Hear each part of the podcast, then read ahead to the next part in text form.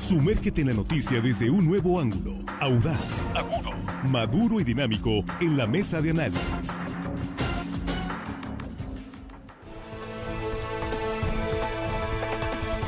Estamos aquí en la mesa de análisis ya de regreso después de la pausa en esta primera emisión ya viernes 2 de junio de 2023.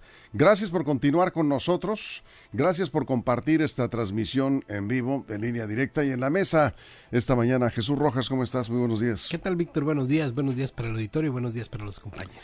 Juan Ordorica, muy buenos días. Muy buenos días, Víctor, compañeros de la mesa, amigos de la producción. Y hello, estimada audiencia que hoy viernes nos escuchen. Ahora sí pueden hacer lo que les dé la gana. Yo me voy a sumar porque la semana pasada no pude por mi muela. Y ahora sí ya, puedes, ¿verdad? Ya puedo hacer Sí. lo que yo quiera. Bueno. Armando Ojeda, ¿cómo estás? Buenos días. Muy buenos días, amigo Víctor Torres. Es un gusto saludarlos, muchachos. Este día, chicos, acá de la producción, siempre me gusta saludarlos, bien simpáticos. No, tómate el tiempo que quieras, no importa. Y Sí, un total. saludo para Sí. toda la gente. Oye, ¿tenemos parodia hoy? sí, señor. Tenemos parodia. Ah, Hay bueno, parodia ahí, cerramos si- parodia. tú así lo permites. Claro que Sí, sí. sí, no, no, ahorita lo vamos a poner a consideración de la asamblea. Por favor. No, vamos a cerrar con parodia, es viernes, así que... Y es una parodia sobre el PRI. El PRI, sí. El PRI. Exactamente. ¿Cómo le pusiste? ¿Británico? Bueno, ahorita vamos con eso, ¿sí? ¿Quién va a ganar en las elecciones ¿Por dónde empezamos? Víctor? ¿Por el centro Ah, del país o por el norte del país? por donde estás. No, Es que las dos elecciones se pusieron las dos eh, contiendas calientes. Pues ¿eh? mira, en el Estado de México se pusieron calientes porque se agarraron a sillazos los, los simpatizantes del PRI y del PRD del mismo equipo. De la misma De alianza. can- sí, de la misma alianza, Sí. de la candidata Alejandra del Moral. Ahí las cosas, según las últimas encuestas del financiero, Delfina tiene, Delfina Gómez del- de la coalición de Morena, tiene un 57% de preferencias y Alejandra del Moral tiene un 41% de preferencias. Y la encuesta del Universal y Encol tiene, le da un 59% de preferencias a Delfina y un 41% de preferencias, exactamente las mismas que da la otra encuesta. Yo creo que esa está prácticamente definida. Eh, hay un nivel de, de aceptación de la candidata como que pareció que pues como que no le afectó nada de lo que se le acusó a Defina, porque era ella era la candidata que más recibió, digamos, descargas negativas en redes sociales, en discursos y en mensajes, Sí. pero pues evidentemente el electorado del Estado de México tiene ansias y ganas de cambiar de partido en el gobierno. Sí, todo parece indicar que ahí ya es, como dicen luego, ese arroz ya se coció, ¿no? Prácticamente, Sí, Víctor, yo creo que pero, ya está pero cocido. bueno, falta lo que digan los ciudadanos en las urnas. ¿Cómo ves, Juan? Sí, y también en Coahuila, yo no entiendo la gente que dice que en las encuestas están muy abiertas en el Estado de México, pero también en Coahuila están muy abiertas. Y por un lado ya dan cantada en el Estado de México la elección y por el lado de Coahuila que tienen los mismos números de, de- en las encuestas abiertos, por ahí eh, lo ponen en duda. Yo creo que ya si nos pasamos en las encuestas, ambas estadísticamente tienen más o menos la misma probabilidad de salir. Entiendo los escenarios políticos en uno y el otro lado eh, son un poco diferentes. Por ejemplo, en Coahuila vimos esta semana que de las greñas bajaron al Partido del Trabajo y al Partido Verde de la contienda en, Coahuila. Sin embargo, sus abanderados, los candidatos, el, el autodenominado, porque él solito se puso tigre, el señor Ricardo Mejía, dijo que no se baja y háganle como quieran, y el PT dijo, pues ahí te la avientas solo. Igual el del Partido Verde, el señor Lenin. Pérez. Len- Lenin Pérez, le aplicaron la misma, dijo el Partido Le Verde. aplicaron la voladora. ¿Por qué? Porque la Ciudad de México les apretaron las tuercas Sí. a estos partidos y les dijeron o se salen o el año que viene no vamos con ustedes. Y bueno, aquí yo le diría nomás lo siguiente, qué comodinos y qué cómodos estas rémoras del Partido del Trabajo y el Partido Verde, porque les están quitando, entre comillas, el, eh, el apoyo a sus candidatos en Coahuila. Sin embargo, van a aparecer en las boletas, van a tener votos y ¿a dónde creen ustedes que van a ir el dinero del presupuesto de esos votos? Al Partido Verde y al Partido del O sea, quedan bien con el presidente, quedan bien con Morena y al mismo tiempo se embuchacan a la, a la, a la cartera una cantidad de millones de pesos. O sea, que esa bola de rémoras en verdad no tienen vergüenza y aparte pues dejaron solos ahí colgados de la brocha al señor Lenin y al, al autodenominado tigrillo mojado. El tigrillo, sí. Bueno, que va a terminar siendo un pequeño Lincecito, un lincecito. menino. Sí, así las cosas. Bueno, Armando Ojeda, vamos- ya están llegando algunos comentarios. Les quitaron, les quitaron este lo retiraron de la contienda, efectivamente en Coahuila, eh, eh, al PT y al Verde Ecologista. Sin embargo, es para gobernador. Los votos que canalicen para diputados, bien que los van a, los van a canalizar, los van a aprovechar los partidos para los diputados, eh, las diputaciones locales que también están en juego. Entonces, ahí sí es ventajoso para ellos. Yo tengo entendido que así es, si estoy en un error me corrigen, pero las, las votaciones que obtengan ellos, para, ¿Para porque, ellos? porque van a parecer sí. ¿El ¿eh? presupuesto Sí, también? claro, Pero también voto igual. para diputado, no igual, para gobernador. Igual, sí. Y, y en cuanto a las encuestas, efectivamente, eh, hay, hay- las encuestas están favoreciendo en Coahuila al PRI y en este y en eh, el Estado de México a Morena. Pero hay un, este dato importante. Hay, hay aparecen un alto porcentaje de indecisos. Y esos podrían ser los que inclinen finalmente la balanza. Gente que va a votar, pero no que no ha querido dar a conocer, o porque no, no le conviene, porque quiere guardar el secreto de su voto, o porque está esperando finalmente, está indeciso efe- efectivamente, para ver por quién se inclina. Pu- pudiera pu- este, generarse una especie de eh, no digo triunfo de Alejandra del Moral en, en Estado de México, pero sí por lo menos aproximarse para discutir y alegar en controversias políticas un empate técnico. Ya ves que los empates técnicos normalmente, pues bueno, Ni cerca. bueno, ni cerca, pues bueno, tú lo ni dices. Difícil, no, Las encuestas. Las encuestas, Las encuestas, pero, ni eh, cerca. hemos dicho que las encuestas eh, muchas veces eh, este, Es que- son la fotografía del momento, estamos No, y- todos sí. y se ven como se quieren ver. Porque claro. mira, Ah. hay un tema, en el, me voy al estado de, de- de Coahuila. En Coahuila, efectivamente, Manolo Jiménez tiene mayor preferencia que Alejandro, perdón, que Armando Guadiana, Guadiana. ¿no? Pero el tema acá es que hay un gran porcentaje de la población. Es decir, si tú lo ves nada más así, pues claro, te vas con la finta y dices, sí, claro, va a ganar a Manolo Jiménez arrasadoramente. Por tanto, hay un 62% del electorado que exige cambio en su estado. Y eso no le beneficia ben- definitivamente a Manolo Jiménez. Y además hay un dato mayor. Me puse a revisarlas a fondo, las encuestas. Me gusta empaparme de esto, ¿no? Para aprender un poco más. Hay, un, eh, hay una discrepancia entre los puntos que tenía de preferencia electoral, más bien en, lo- en las opiniones positivas de Manolo Jiménez entre abril y mayo. Entre abril y mayo, Manolo Jiménez se cayó y se cayó varios puntos en cuanto a la opinión positiva. Más bien, las, las opiniones negativas fueron creciendo. Es decir, el último mes, en el de abril, entre abril y mayo, eh, Manolo Jiménez perdió en la campaña algunos puntos, ¿no?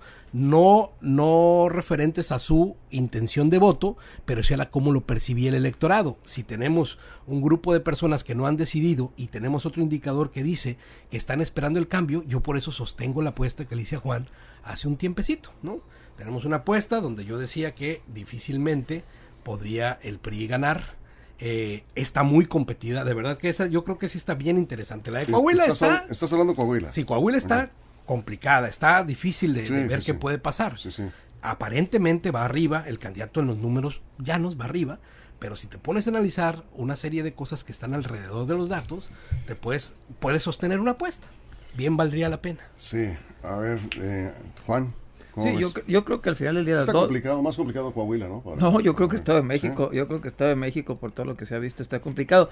Es más, si una, creo yo que ambas, ambas, ambas elecciones van a estar abiertas por más de 10 puntos, creo yo que ambas elecciones así van a ser, pero si una se puede llegar a complicar, creo que es el Estado de México, más que Coahuila.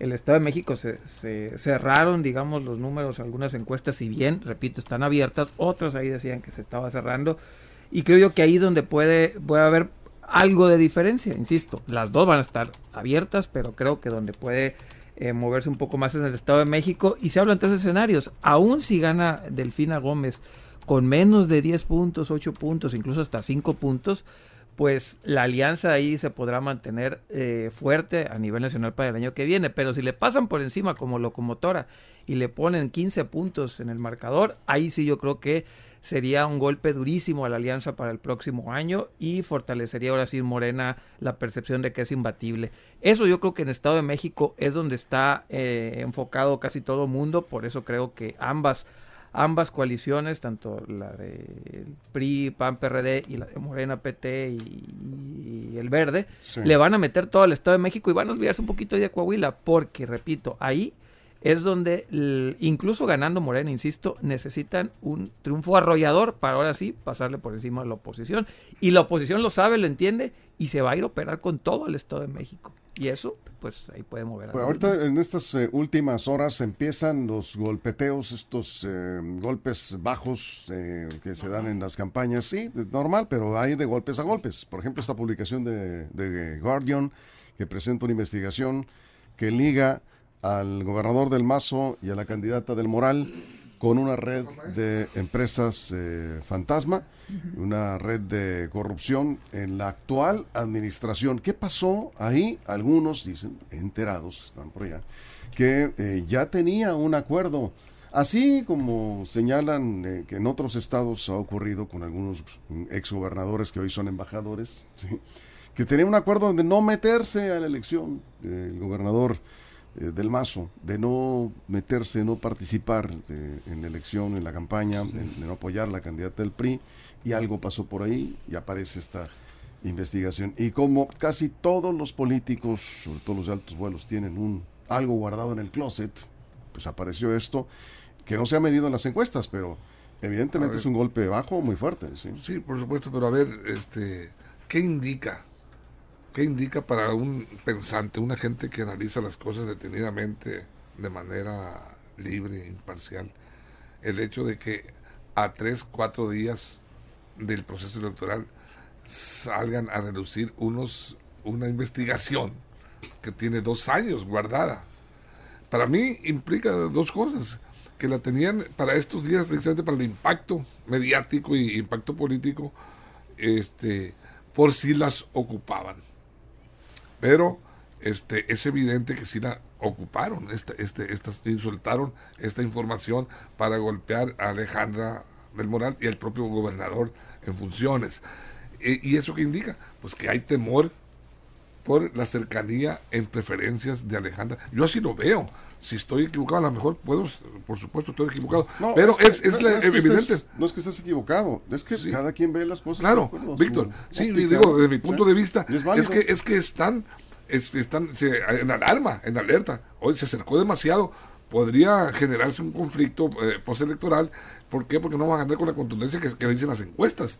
Si no, no Pero eso- sacan, no, no, no, no es requerirían de este impacto, de esta nota Esa mediática. es la estrategia que utilizó Mario Zamora, es como la Bueno, misma, es, es, sacar unas encuestas de sus encuestas y decir, estamos a cinco puntos de... Y eso no es cierto, No, no porque cuando ves el montón de encuestas que no son las que publica del Moral, porque la que trae esa campañita estoy muy cerca es del Moral. Efectivamente. Entonces, cuando analizan el resto de las encuestas, las que publican los periódicos, por ejemplo, que están de alguna manera... Las pues, serias. las, pues, las que están Las de toda la vida, ¿no? Las- Esas marcan una tendencia por arriba de 10 puntos, entonces sale de pronto ella con una encuesta de alguna casa encuestadora que no conozco, que no se conoce como una empresa. Pues, es- Pero pues ¿quién es- suelta es la información? ¿Quién la ella suelta? misma, Ella. ella. está publicando la propia encuesta Ella. donde dice No, ella. No, la información yo se le acusa del fraude, de ser Ah, parte bueno, del fraude. bueno, eso- Maestro, yo estoy es a lo que hablando me de yo refiero. estoy ver, del tema uno por de la- uno, nada Sí, sí. Si, si le dices, vas a decir algo, nomás pídele.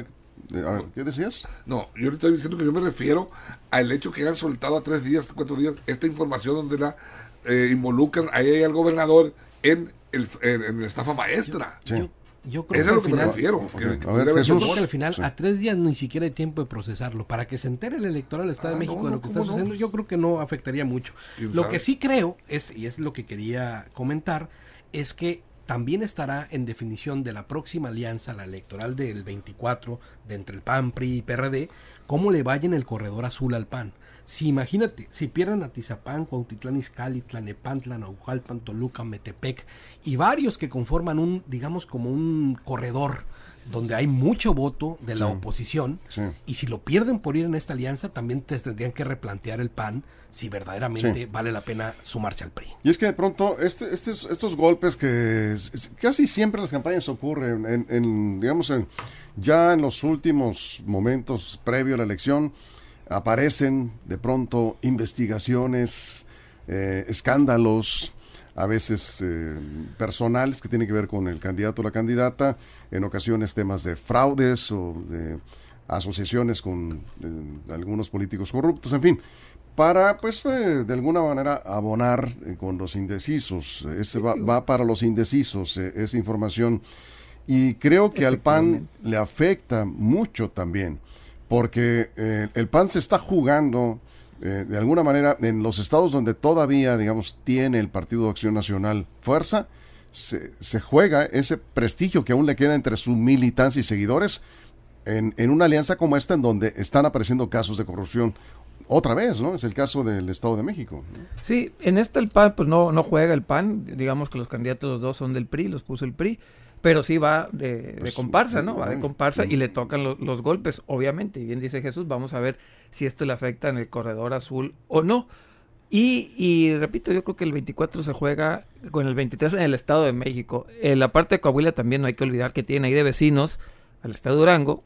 El Estado de Durango le ganó al, a, a Morena y por ahí dicen también que le están ayudando los de Durango a Coahuila. Son vecinos, incluso hasta comparten una ciudad ahí en la, en la Sí, laguna. exactamente. Entonces, una, una calle los divide. Los divide un puente, un puente. Sí. Eh, eh, entonces eso también que puede jugar ahí eh, favor a Coahuila que, y, a- y en Chihuahua que también le tienen un ladito que también ahí es del PAN. Entonces digamos que geográficamente y territorialmente está un poco más arropado que el Estado de México donde se van a enfocar la gran mayoría de las baterías. Ahí es donde creo yo que no nada más que gane Morena, que yo creo que la certeza del triunfo de Morena es, es alta o muy muy alta. Sin embargo, el, la cantidad de votos por lo que gane o puntos porcentuales que dividan o no entre el ganador y perdedor va a determinar, repito, muchísimo, incluso aunque siga la alianza viva. Vamos a suponer que le pasan por encima, les los hacen pinole, el PRI no va a tener mucho que pedir para el próximo año y tendría que ser en de la alianza tendría que conformarse con lo que le tiren, porque ya no tendría cómo pedir más posiciones si están entregando muy poco. Bien. Aunque siga la alianza, el PRI se juega muchas posiciones el año que viene. Vamos a la pausa en radio, regresamos eh, inmediatamente eh, a la mesa, pero nos quedamos sin comerciales en redes sociales. Conéctense a Facebook, Línea Directa Portal, aquí estamos también en vivo, en YouTube, Línea Directa TV.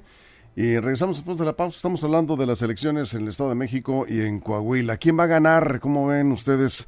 ¿Y qué tanto va a impactar al proceso electoral las campañas de 2024 y las decisiones que tendrán que tomar? reporte nuestra escucha que lo apostó el PT Sí. en Coahuila. Ah, sí, hay alguien que le apostó al PT En Coahuila. en Coahuila. Te hizo una apuesta, Me ¿verdad? hicieron una apuesta. a Te ver, hizo una se apuesta. reporte, que se reporte. A ver si se reportan por ahí. Yo creo que no, no, se- no- no se va a reportar. Bien, vamos a la pausa en radio. Nos quedamos sin comerciales en redes sociales en la mesa de análisis de línea directa. Continuamos. Información confiable, segura y profesional. Línea directa. Información de verdad. Con Víctor Toro. Aquí seguimos en la mesa. Armando, vamos contigo. Sí, mira, este, aquí, aquí en- en lo, lo- lo evidente es de que estamos apostando quién ganará, este, los candidatos. Los candidatos están, a ver, eh, hasta qué, hasta qué punto influye la personalidad de los candidatos para ganar la elección. Estamos dando que, fulana tiene la fuerza. Es la fuerza política de quienes lo respaldan, la fuerza del billete de quienes están detrás de ellos. Eh, desde hace mucho tiempo las figuras pues están prestando su imagen, su nombre, porque se requieren alguien que represente las siglas. Pero aquí está muy evidente la lucha presidencial, la lucha de Morena en contra de los opositores.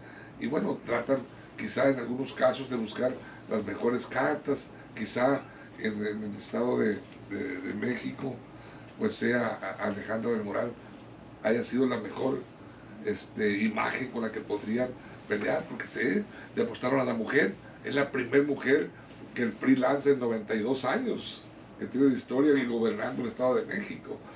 También, ¿por qué? Porque sabía que iba a ir mujer.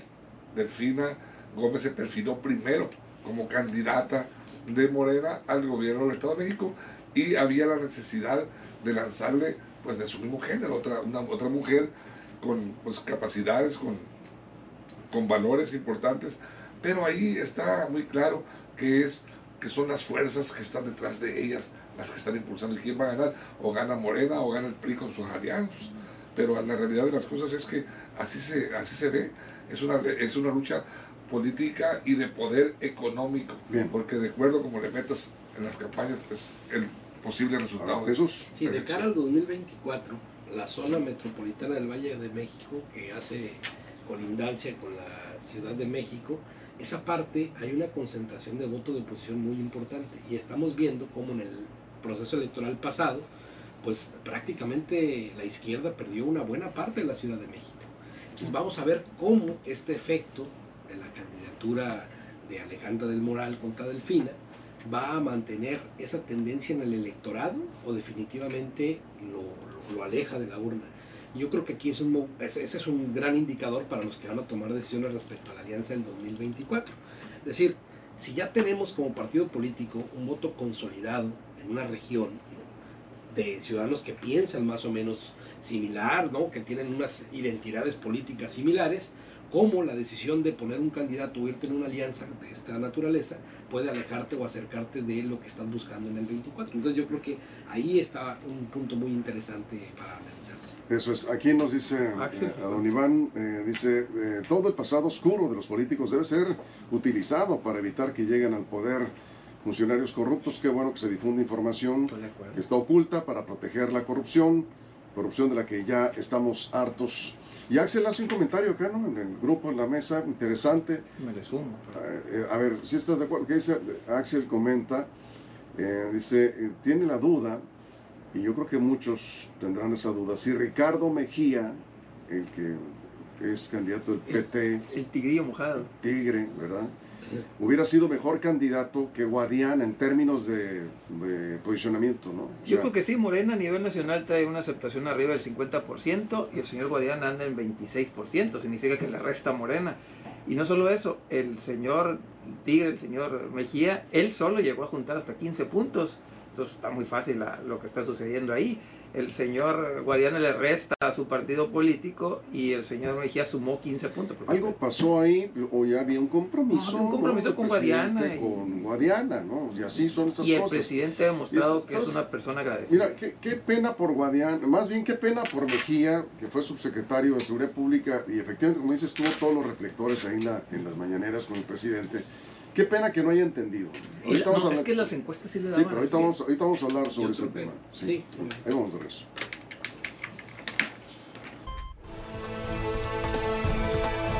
Estamos de regreso, estamos acá en las eh, redes de, mm, sin comerciales comentando algunos mensajes. Axel, que nos envió un mensaje acá en el grupo de la mesa, que, con la duda de si Ricardo Mejía hubiera sido mejor candidato que Guadiana para Morena en términos de posicionamiento. Ya comentaba Juan hace un momento que pues Guadiana, Guadiana le resta a, este, a, a Morena, porque Como Morena... 25 puntos. Sí, no, Morena tiene, un- tiene un 50%. posicionamiento casi 55% en, en Coahuila. ¿no?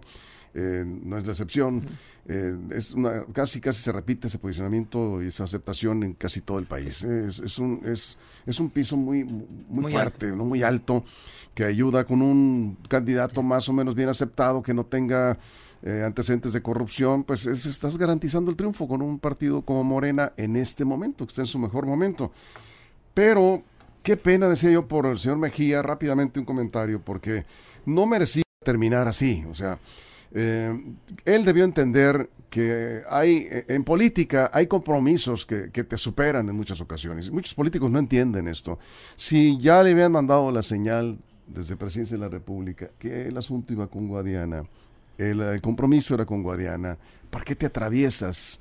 Eh, te puedes atravesar una dirigencia de un partido local, como lo hizo Sergio Torres aquí en, en Culiacán y les tumbó varias decisiones, creo que dos casos, ¿no? Cuando no había presidente priista. Cuando no haya presidente priista, tienes que medir con quién. Pero ¿cómo te vas a enfrentar al presidente, no? O sea, ¿Para qué lanzaron la- entonces la consulta? Si ya tenía la decisión, pues eso es lo que reclama él. Lo mismo que pasó en el PRI. hay que entender una consulta y- y gana- y gana él y dice, Armando, bueno, yo el que está en política tiene que entender Ah, que son parte de los juegos de la simulación de la política. Yo, yo lo pongo así. Hay políticos que miden el tiempo y otros que solo lo dejan pasar. A otros les ganan las ansias, les gana el tema personal. Alejados están aquellos buenos políticos de lo que necesariamente tienen ahí en ese sentimiento. ¿Por qué? Porque si García Bermeja hubiera querido ser gobernador y ese es su meta, se puede ir para senador de la República siguiendo la ola, como es, bueno, vamos a levantarle la mano. Mejía, Mejía. Mejía. ¿verdad? Apostarle al futuro. Vamos, claro que sí. Claro. Cuando apuestas al futuro, Es haces joven, una trayectoria, además, sí. vas haciendo esos caminos que es- Claro. y, y entonces vas consiguiendo tus logros y no sientes que la vida se va porque la elección se va. Eso es medir el Así, tiempo. así es. ¿Y qué hubiera pasado si él se suma desde un Se va de principio? senador, Sí. espera su tiempo, Sí. le corresponderá en el futuro. Pero eh, de pronto algunos políticos pierden el piso y creen que se pueden enfrentar al presidente de la República. Ese es un error en Porque son más populares de lo que son. Y que porque son traía, traía mucha... Pero aunque seas popular, o sea, la popularidad no te, no te da el triunfo en una elección. Pero Morena es diferente, ya lo a decías cambiar con los, con los, con los Yo- viejas- hay- que acordarnos de algo. La también. política aquí en China es la Ah, misma, bueno. Hay que Sí. acordarnos también de algo. Sí. Eh, hace algunos años se ponía de moda eso de si traes tiempo, circunstancia y el apoyo, bríncate las trancas y ve por ellos. Y vimos una ola de, de políticos que se brincaban de un partido a otro porque traían encima el apoyo popular de las encuestas y sacaron en varios estados, terminaron ganando imponiéndose sus propios partidos. Sí. Seguramente muchos tomaron en cuenta eso. Eh, viendo aquí las encuestas que había entre Guadiana y el señor Mejía, eran como 15 puntos de diferencia a favor del señor Mejía y dijo, oiga, pues si a mí me están viendo mayor, con mayor posibilidad de triunfo que el señor Guadiana, me voy, me voy a lanzar. ¿Por qué?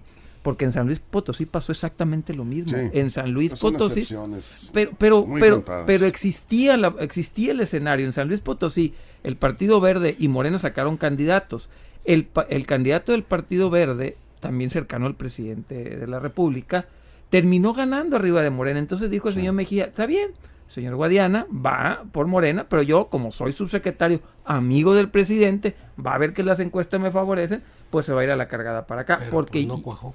Sí, pero digamos, me pongo en sus zapatos y trato de entender, porque en San Luis Potosí vio el mismo escenario y dijo, pues de aquí soy, y pues no terminó siendo. Armando. No, yo, yo insisto, este Verdeja le apostó Mejía. mm, Mejía Verdeja, Verdeja sí. le apostó, este, no quiso apostar al futuro, le apostó a su presente. Porque estaba, tenía los números ahí, dijo yo, estoy en Morena, estoy en el partido está. diferente que promete cambiar y derrumbar viejos Mira, esquemas políticos, Pobre. viejos vicios de otros partidos. Eh, el, el- el- el- el objetivo es no ser igual al PRI y al PAN, a otros partidos, más al PRI, porque el PAN es más democrático en su elección, pero al PRI, dijo, nos vamos a hacer diferentes, nosotros no somos igual.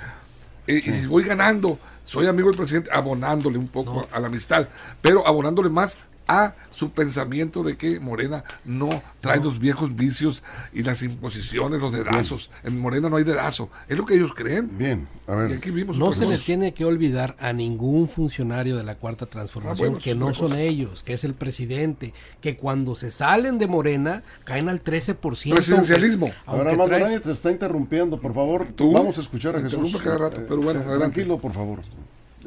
Mejor ve preparando la guitarra porque ya, ya viene el tiempo del cierre con la parodia. Jesús. Sí, sí. no, no son ellos. Mira, él tenía mejores puntos cuando estaba dentro de Morena que cuando se fue de Morena. Sí. Entonces, esa fama que tenía, yo soy el subsecretario, además de seguridad, digo, ¿qué le aplaudimos al tipo? Nada. Imagínate, entonces cayó a sus 13 puntos y ahí se va a quedar. Se queda sin partido, se queda sin aliados, se queda con- y se queda con un montón de broncas y seguramente con bastante eh, ¿Deudas? deudas, si es que no hizo su buen bonche ahí donde estaba trabajando, ¿no? A ver, Juan. Sí, es que estamos viendo las encuestas, traía 15 puntos arriba de Guadiana antes Sí. de iniciar las campañas, así los dos eh, de Morena. Y eso le apostó, insisto, yo no hubiera tomado esa decisión, pero tratando de entender el por qué lo hizo fue así. Dijo, a ver, traigo 15 puntos, soy de la 4T, sigo siendo de la 4T, voy a ser un candidato de la 4T, nada más que por el PT. El presidente va a entender que mi campaña trae mejores números, trae mejores circunstancias y va a terminar dándome la razón a mí. Sin embargo, se le olvidó al señor Ricardo Mejía que el señor Guadiana fue uno de los principales soportes de López Obrador cuando no era no era presidente, financió parte de su movimiento, le ayudó, estuvo con él en las malas. Y si algo ha demostrado López Obrador es que es una persona que sí, que sí termina pagando los compromisos que, que tuvo cuando no tenía el poder. Y eso, eso sí se le olvidó al señor Mejía, que no mm, entendió que la encuesta nunca va a estar por encima de la gratitud Sí. a alguien que lo acompañó en los tiempos de soledad. Bien, vamos a cerrar con la parodia. Armando, nada más aprovecho para felicitar a Astrid Sí, porque ya se nos va el tiempo y acá la producción eh, no, no tardan en hacerme la señal. Una, un saludo, una felicitación a Street de Meilín Cázares Valle, que está cumpliendo seis años y eh, escucha línea directa. Muchas felicidades por tu cumpleaños de parte de Isabel Díaz. Es su hija, ¿verdad? Muy bien, pues muchas felicidades. Bien, acá nos eh, comentan también, dice, mi pronóstico es que va a ganar Morena en el Estado de México y el PRI en eh, Coahuila. Por acá también eh, otro comentario en ese sentido. Ah, por acá Jorge Ramírez nos envió un comentario. Con mucho gusto, Jorge. Dice, no es eh, Alejandra del Moral la que está jugando ante los ojos de los pobladores contra Delfina, es contra AMLO y el grupo Atracomulco, que están aliados, aunque no parezca, contra ella.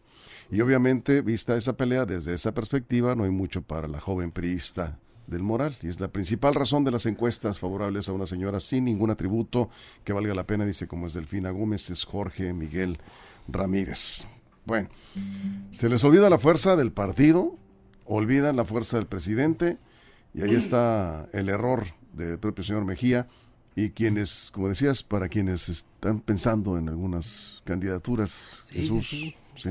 Así es Lo que van a poner de ejemplo el señor Mejía para Sí, el año que viene. claro, a ver, si quieren ir por la libre, vean claro, pues. el destino del tigrillo mojado. No quiere decir que estemos nosotros que- eh, eh, apoyando ni de acuerdo. Estamos describiendo un fenómeno que se repite elección tras elección, Jesús.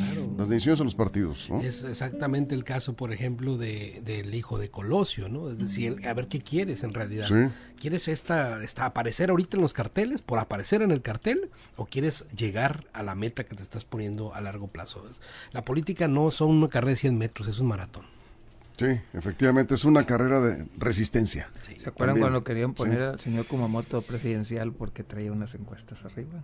¿Se Sí, acuerdan? sí, ¿Se acuerdan? sí. ¿Y dónde está el señor Kumamoto? Sí, sí, La sí. política sí es de largo plazo y no de pequeños destellos de, de lo que te está dando en ese momento y tiempo, la circunstancia y la coyuntura. Esa es la, la política de la vida real. Sí. Sí.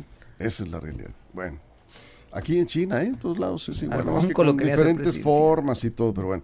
Entonces cerramos de manera estelar con la parodia. Una, una parodia relacionada con una canción que cantaba Lorenzo Monteclaro, hay que darle el crédito. Eh, se llamaba La Medallita de Oro, la medalla de oro aquí Sí. se llama. Pues, ¿Y, y ahora cómo se llama? La medalla del oro. Mira. Como me pesa, señores, contarles, yo no quería que el partido que yo adoro, nueva imagen prometía, y al bocho puso redilas, era el cambio que ofrecía.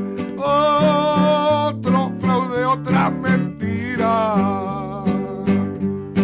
Siete hombres, siete mujeres, el volante se peleaban y el timonel del bochito a todos les informaba. Ya está lista la charchina, llantas nuevas y afinada, solo el chofer le faltaba. Serían las cuatro las cinco o las seis de la mañana cuando me habló un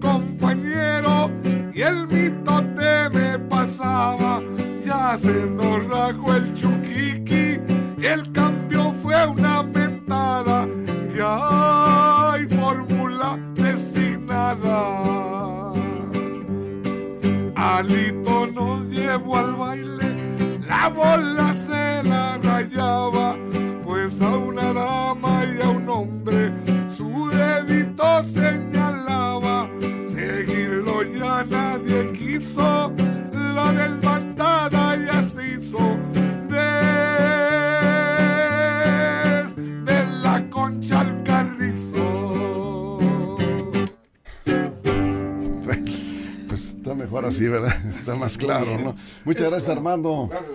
Gracias, gracias. Felicidades. Buen fin de semana. Nos vamos a ir con esto. Una felicitación nos piden eh, para Ceci Camacho, para el borrego Pérez en Palos Blancos, que está cumpliendo años. Felicidades. Y me acordó nos Armando un saludo sí. para los de La Concha, Palmillas y Tecualilla, al sur, sur del Al estado de sur. Exactamente, ahí es más, Hasta allá llegamos, es ¿eh? más Nayarit que Sinaloa. Totalmente. Sinaloa y hasta allá nos llega la, la señal de línea directa. Eso es, saludos, muchos saludos. Muchas gracias, Jesús. Gracias, Juan. Gracias, vemos, Armando. Con cuídense. gusto, muchachos. En la tarde tenemos las- la tercera emisión y también con la mesa de análisis. Y si algo importante sucede en las próximas horas, ya lo saben, sí, efectivamente, línea directa portal.com y en nuestras en redes sociales. Y si lo permiten, a la una de la tarde estaremos de regreso con más noticias en línea directa de información de verdad. Pásenla bien. Línea Directa presentó la mesa de análisis. Información de verdad que suma valor. Conéctate en el sistema informativo más fuerte del noroeste de México.